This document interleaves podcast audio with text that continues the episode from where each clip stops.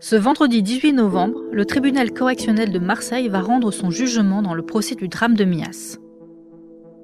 Le 14 décembre 2017, cette tragique collision avait enlevé la vie à six collégiens et en avait blessé 17 autres.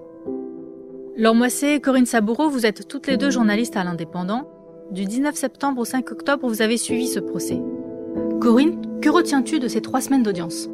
D'abord, ces trois semaines d'audience ont été marquées par, des, par la dignité et le, le comportement des, des, familles des victimes, donc des, des familles endeuillées qui sont venues, euh, qui sont venues massivement, étaient quasiment toutes là, et également des familles des victimes, des, jeunes blessés, des enfants à l'époque, des adolescents aujourd'hui, qui sont venus raconter chacun euh, à leur tour, qui ont défilé à la barre pour, pour témoigner de leur, euh, concernant les enfants blessés, pour témoigner de ce sentiment de culpabilité d'être vivants alors que leurs camarades sont morts et, et de leur vie d'avant, de leur vie pendant, de leur vie euh, à l'hôpital, de leur vie d'après, de leur vie d'aujourd'hui. C'était des témoignages parfois glaçants, en tout cas très très poignants. Et cette dignité que, tout le monde a, a observée sur ces bancs de la partie civile était, euh, était à mon sens remarquable. Alors Laure, le, procès a été marqué par l'absence de l'unique prévenue, la conductrice du bus. Elle a fait un malaise à l'issue de la première séance d'audience et elle n'est pas réapparue ensuite. Forcément, cette absence-là a, a, marqué, le, procès. Son absence, euh, à partir du quatrième jour de procès sur trois semaines, effectivement, a été euh, un choc. Bon, non seulement pour elle, puisqu'elle était euh, victime de malaise cardiaque, selon ses avocats, mais également et surtout pour les familles des victimes et pour les enfants blessés qui attendaient de ce moment de lui parler, de qui attendaient surtout des excuses et qui voulaient qu'elle entende ce qu'ils avaient à dire, ce qu'ils euh, leur douleur, mais euh, pas une douleur qui était euh, empreinte de haine. C'était vraiment une douleur simple, sincère, et ils voulaient vraiment lui parler en fait. Laure, est-ce que tu peux revenir sur les réquisitions du procureur de la République et sur la plaidoirie de la défense? Alors le procureur de la République a, développé sa, thèse, sa version, sa vérité judiciaire.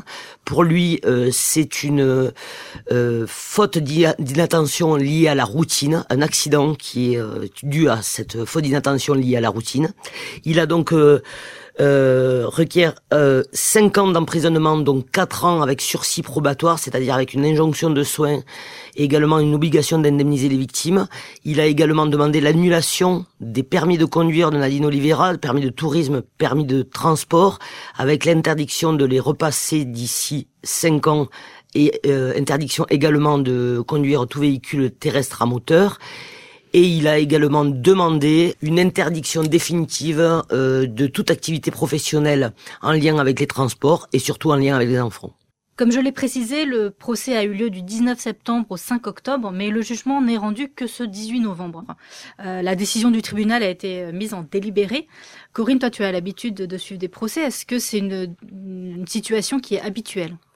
Oui, dans ce genre de, dossier, dans ce genre d'affaires, de, drames, d'accidents collectifs, c'est euh, le délibéré est une, est une procédure normale, une procédure classique et nécessaire parce qu'il y a énormément de pièces au dossier, il y a énormément d'expertise, de contre-expertise, il faut analyser pièce par pièce et donc le jugement ne peut pas être rendu sur l'audience comme ça immédiatement après la clôture des débats. Ce serait un jugement qui serait rendu un petit peu euh, à l'arrache et, qui ne serait pas, qui serait pas compréhensible ni par d'un côté de la barre ni de l'autre. Donc, euh, donc c'est cette semaine, c'est d'ailleurs un délai à minima.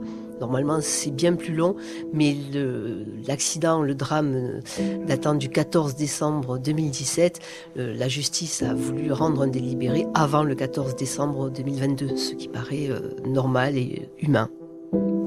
Ben, merci à toutes les deux pour, euh, pour ces précisions. Je rappelle que vous pouvez retrouver nos articles sur euh, le procès du drame de Mias dès maintenant sur l'indépendant.fr et nous vous rendrons compte du jugement du tribunal sur notre site internet et dans notre édition papier.